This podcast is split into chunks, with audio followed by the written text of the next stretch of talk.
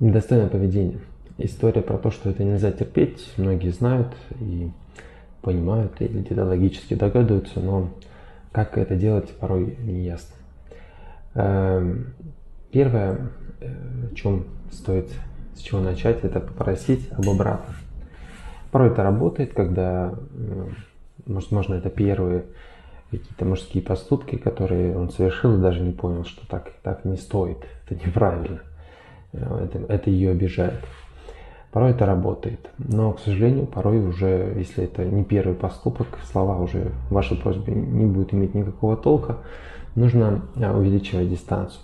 Потому что человек, к сожалению, пока не готов вас слышать, не готов слышать, учитывать ваши чувства, поэтому не надо его беспокоить своими «не делай так со мной».